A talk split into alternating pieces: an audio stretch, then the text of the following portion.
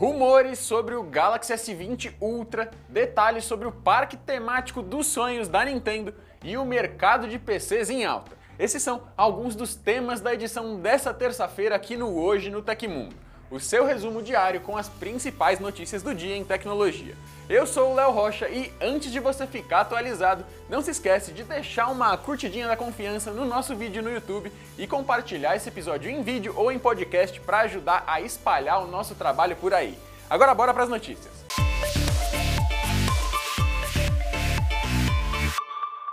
Sabe o AirDrop, a tecnologia da Apple para você compartilhar as coisas facilmente entre os aparelhos da empresa? A Google está trabalhando em algo muito parecido e agora esse recurso ganhou um nome. Segundo o site XDA Developers, a função se chama Nearby Sharing e já está em fases avançadas de desenvolvimento. Como o nome sugere, ele permite a transferência entre aparelhos que estejam nas proximidades e faz isso com uma mistura entre pareamento Bluetooth e envio via Wi-Fi. O recurso estaria disponível para todos os dispositivos que usam o sistema operacional da empresa. Por enquanto, a Google ainda não comentou oficialmente o assunto, mas nós podemos ter detalhes a respeito na conferência Google I.O., que ocorre em maio. Já o AirDrop existe desde 2011. E temos novidades sobre as especificações dos modelos Galaxy S20 Plus e S20 Ultra, alguns dos próximos smartphones top de linha da Samsung. E se você não acompanha Hoje no Tecmundo com frequência, vale atualizar. Esse provavelmente é o novo nome da linha Galaxy S11. Então vamos lá! Para começar, a câmera da versão Plus será capaz de capturar vídeos com resolução de 8K a 30 quadros por segundo. Ele ainda terá modos de retrato inéditos nas câmeras traseiras e de selfie, ajudando a enquadrar melhor as imagens. Já a versão Ultra terá o sensor principal da traseira com 108 megapixels e outro com 48 megapixels e um zoom ótico de 10 vezes. Cartões de até 1 TB serão aceitos para aumentar o espaço interno, que já será de 128, 256 ou 512 GB. A memória RAM é de 12 ou 16 GB e a bateria terá 5.000 mAh. Os aparelhos devem ser apresentados pela Samsung no dia 11 de fevereiro. Com base nesses rumores todos que nós temos até agora, qual função dos novos Galaxy S20 te deixa mais empolgado? Responde a nossa enquete clicando no card no topo do nosso vídeo no YouTube, que amanhã eu trago o resultado.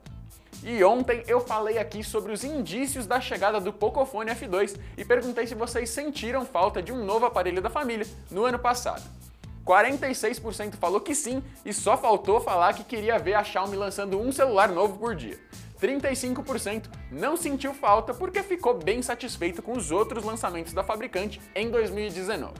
E os outros 17% falaram que não estão nem aí, não ligam nada para Xiaomi ou para qualquer coisa que ela fizer e provavelmente leriam um monte de rage nos comentários se vocês aí que estão assistindo não fossem o público maduro do Tecmundo que sabe tolerar aí as opiniões diferentes sem ficar de briguinha besta na internet, certo?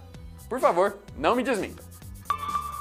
Prepare o seu coração, hein? A Nintendo divulgou o primeiro vídeo promocional do seu parque de diversões temático, o Super Nintendo World. Ainda não são imagens das atrações de verdade, mas eu desafio você a não se empolgar com os personagens e os cenários da franquia interagindo com pessoas de verdade. O vídeo confirma que você terá uma espécie de pulseira que registra todo o seu percurso no parque e transforma isso na coleta de moedinhas virtuais e desafios contra outros fãs.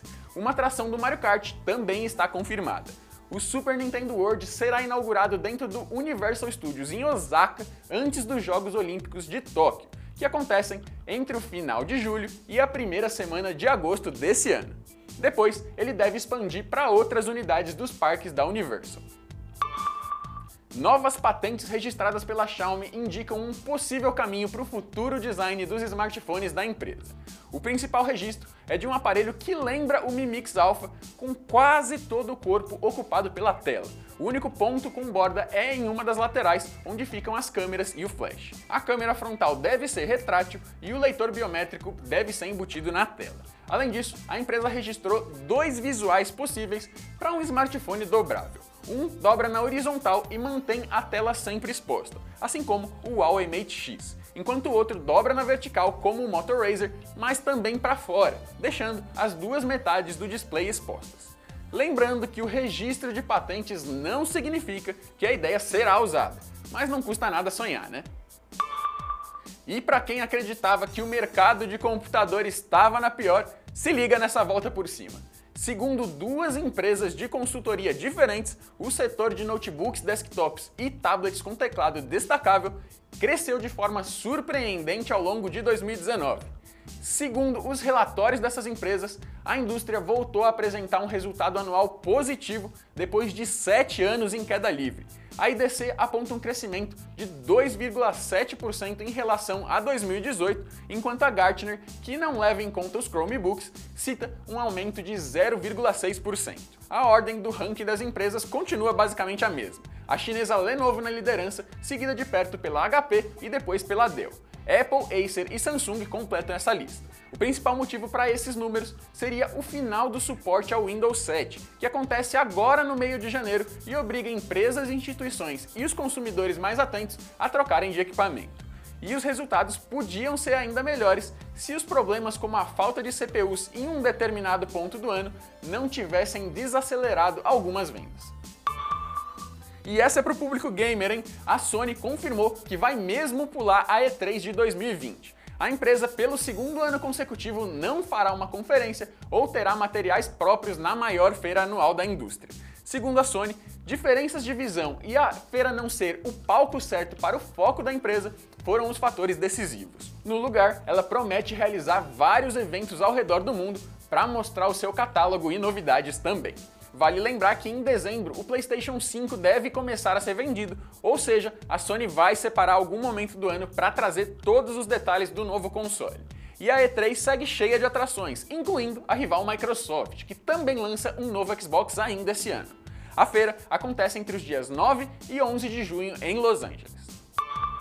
Aconteceu na história da tecnologia em 14 de janeiro de 1914, o primeiro carro construído em uma linha moderna de produção era finalizado e saía de fábrica. O modelo era um Ford T na cor preta, única disponível na época. E essas foram as notícias do Hoje no Tecmundo dessa terça-feira. O programa vai ao ar sempre de segunda a sexta, no finalzinho do dia.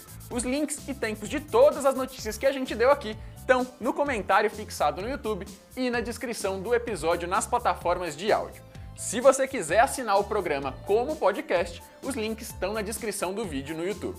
Eu sou o Leonardo Rocha e você pode me encontrar no perfil leobrjor, tanto no Instagram quanto no Twitter também.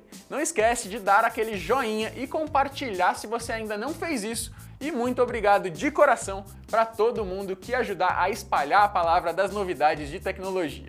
Um abraço e até a próxima!